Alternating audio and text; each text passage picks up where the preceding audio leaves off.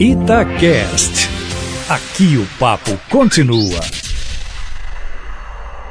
Olha, com o placar registrando quatro votos a favor da prisão após o julgamento em segunda instância e três votos contra, o ministro Dias Toffoli, presidente do Supremo Tribunal Federal, resolveu suspender ontem, pela terceira vez, a sessão que o STF decidia, agora de forma vinculante, ou seja, valendo para todo o sistema judiciário do país, se vale ou não o artigo 5 da Constituição da República.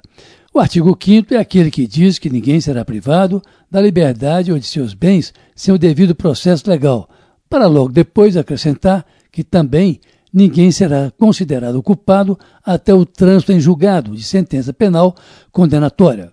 Na verdade, no julgamento de ontem estava embutidas, isto é, e era o que estava em julgamento, três ações diretas de constitucionalidade, questionando a decisão do Supremo de 2016, quando por 6 a 5 os ministros decidiram, no auge da Lava Jato, que a partir dali, quem fosse condenado em segunda instância passaria a condição de preso, podendo recorrer naquela condição, isto é, preso, invertendo assim a lógica da presunção da inocência e violando o texto constitucional, que é muito claro nesse sentido, nem precisa ser interpretado.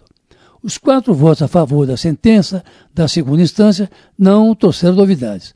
Os ministros Alexandre Moraes, Edson Fachin, Roberto Barroso e Luiz Fux votaram como vem votando sempre, fazendo parte do chamado grupo punitivista do Supremo. Os votos de Marco Aurélio, que foi o relator das ações, e de Ricardo Lewandowski, o terceiro a votar ontem, também não trouxeram novidade. A novidade mesmo foi o voto da ministra Rosa Weber, tida até ontem como participante dos punitivistas, tanto que em 2016 ela votou com eles para fazer o coro de 6 a 5. Ontem, no entanto, ela surpreendeu ao ficar com o grupo dos garantistas, para onde deverá mudar também o ministro Gilmar Mendes, que em 2016 estava com outro grupo. Assim como Gilmar, deve votar também Celso de Mello, o decano, e talvez o mais técnico dos ministros, assim como Carmen Lúcia, deve votar com os punitivistas. Se assim for, o voto de Minerva será do presidente da corte, Dias Toffoli, e aí é melhor repetir um velho chavão da política mineira.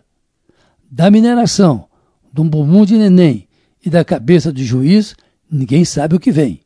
De fato, mesmo com o exame dos votos de Toffoli no Supremo, não dá para tentar saber como ele poderá ou como vai votar.